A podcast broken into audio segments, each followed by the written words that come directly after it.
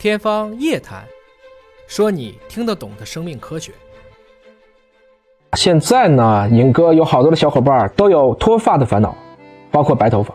脱发的年龄，我们根据统计提前了十五到二十年，甚至很多年轻人也在自嘲：人有三千烦恼丝，我就只有一千五。同时，植发、生发的各个产业也开始兴起了。大家好，我是尹烨啊。当然，我们今天主要讲脱发。古代名人也会脱发。唐代的诗人刘禹锡也曾经写过：“发少贤淑丽，颜衰恨镜明。”头发少了，你就怨得你这个梳子齿太锋利了；长得丑，哎呀，这镜子干嘛照这么清晰呢？而大诗人白居易因为担心脱发，甚至一年才洗一次头。你可以想象这什么味儿啊？这个办法归根结底并不科学，结果就是木兮发苦落，一目仍半秃，该掉的头发还得掉，甚至可能还掉的更多。尹哥以前也说过啊，吃东西。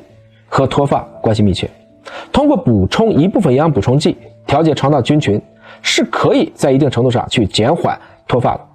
除了重视这些营养加法，我们还可以去做一些减法。首先要减糖，尤其是男性朋友们。清华大学最近发了一个调查的研究啊，一千零二十八个男性，年龄在十八到四十五岁，自曝存在脱发的人将近六成。让大家做了一个问卷，为啥掉头发呢？发现。每周饮用含糖饮料超过七次，或每周饮用含糖饮料摄入量大于三千五百毫升，这就是十罐饮料吧。这两个因素都跟男性脱发风险增加三点三六倍相关。即便是研究人员调节了其他的风险因素，这两个因素依然和男性脱发显著相关。这里说的含糖饮料不仅仅是碳酸饮料，包括了果汁饮料、含糖茶、运动饮料、含奶饮料、软饮料。所以不管哪一种饮料，只要含糖。影响结果都差不多。为什么含糖饮料会有这样的问题呢？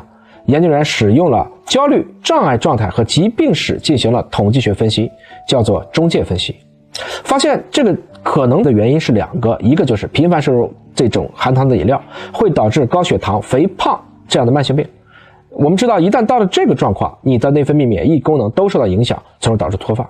还有一部分呢，就是受焦虑状况的一个影响，大家愿意喝这种含糖饮料。可能恰恰是因为你平时情绪调节不好，喝糖产生多巴胺会调节负面情绪，这提醒我们减糖饮食或许要先从调节心理入手。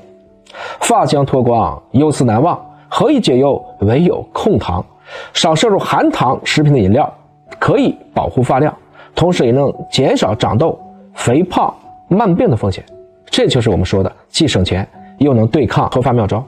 有的时候想吃糖，不要忘了，可能是您的肠道菌群在作怪，所以啊，多补点益生菌，对抗一些勾搭你吃糖的有害菌。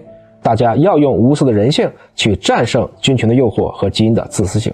您有脱发困扰吗？您有白头发的困扰吗？有什么防脱的好招吗？欢迎留言分享。